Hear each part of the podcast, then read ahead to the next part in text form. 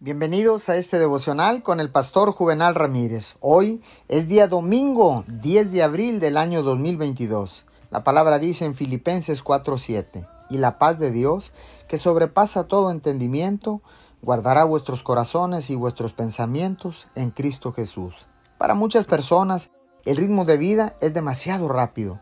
Corren de evento en evento, de actividad en actividad, sin disminuir la velocidad para disfrutar de la vida.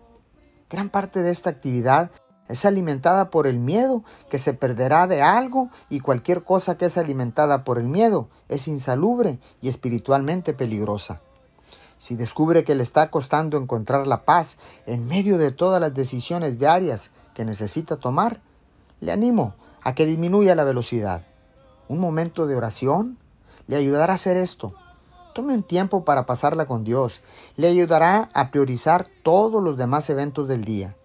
Ese tiempo de oración y estudio de la palabra le dará la perspectiva correcta para que pueda reducir la velocidad y sacar fuerzas de Dios para enfrentar las decisiones y actividades del día en completa paz.